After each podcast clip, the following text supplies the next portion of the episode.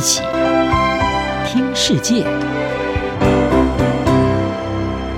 欢迎来到一起听世界，请听一下中央广播电台的国际专题报道。今天的国际专题要为您报道的是：头巾女孩之死先怒火，伊朗女性争自由，全球声援。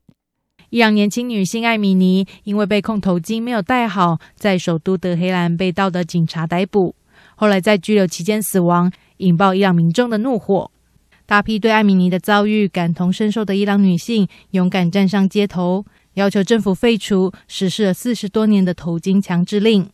面对伊朗近年来最大的这一股示威浪潮不断延烧，政教合一的伊朗政府不但切断网络，并进行强力镇压。已经造成至少七十六人死亡，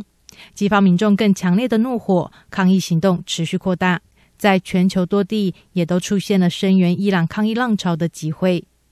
这位二十二岁的库德族女孩艾米尼是与家人从家乡库德斯坦到德黑兰出游时，在九月十三日被德黑兰的道德警察拦下，指她违反当局的服装规定，并将她逮捕拘禁。家人原先以为艾米尼很快就会被释放。不过三天之后，她却在医院被宣布脑死。从曝光的照片可以看到，在医院进行抢救的艾米尼脸上有多处瘀伤，显示他在生前曾遭到毒打。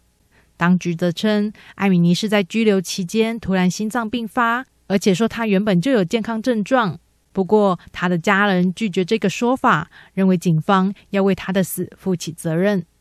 艾米尼在拘禁期间死亡的消息在社群网站上传开之后，伊朗人群情激愤，抗议活动延烧到全国各地。艾米尼之死也让头巾在伊朗成为巨大的政治符号。伊朗女性对艾米尼的遭遇并不陌生，许多女性都曾经遭到恶名昭彰的道德警察和伊斯兰教师的训斥，教他们要如何正确、合乎礼仪的穿着。这一次，在许多的抗议现场，可以看到女性焚烧他们的头巾、剪掉头发，挑战当局强制他们在公共场合要遮盖头发、服装不能露出身体曲线的规定。伊朗女性认为，他们在抗议的并不只是服装应用规定，而是在争取他们的基本权利，因为当局透过这些严格的服装规定来打压女性。如果他们拒绝戴头巾，就没有办法去上班或上学，也会被公家单位甚至百货公司拒于门外。事实上，要不要戴头巾，在伊朗一直是保守派和改革派的争论议题。伊朗女性也试图要挑战当局的相关规定。《纽约时报》报道指出，四十多年来，要求女性在公共场合穿着宽松长袍，并且盖住头发的法律，一直是伊朗神权政体的支柱。而在伊朗于一九七九年成为伊斯兰共和国时，就有大批的女性为这一些规定走上街头抗议。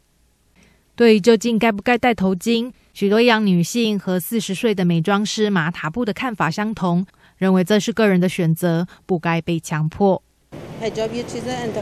戴头巾是一项选择，它不应该被强迫。我愿意戴，但是有人可能不想戴。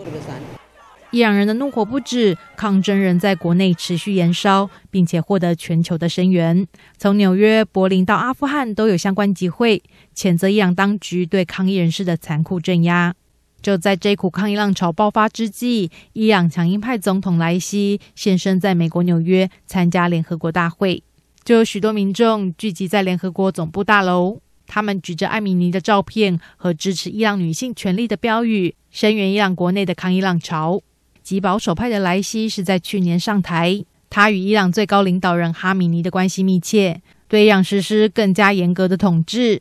这也让伊朗人民对改革的可能性失去希望。再加上伊朗正面临到通膨飙升、失业率高涨的经济危机，让伊朗人觉得再也没有什么可以失去，纷纷加入了这一次的抗议浪潮。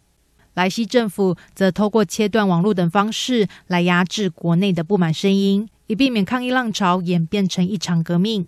海外的伊朗人已经加紧呼吁，希望全球协助，让伊朗人的声音可以传递出去。一名在土耳其念大学的伊朗女学生加入了在伊斯坦堡伊朗大使馆前的示威，希望在异地声援伊朗国内争取自由和权利的行动。她并说，伊朗人是冒着生命危险走上街头，希望全球帮助他们的声音能够被听见。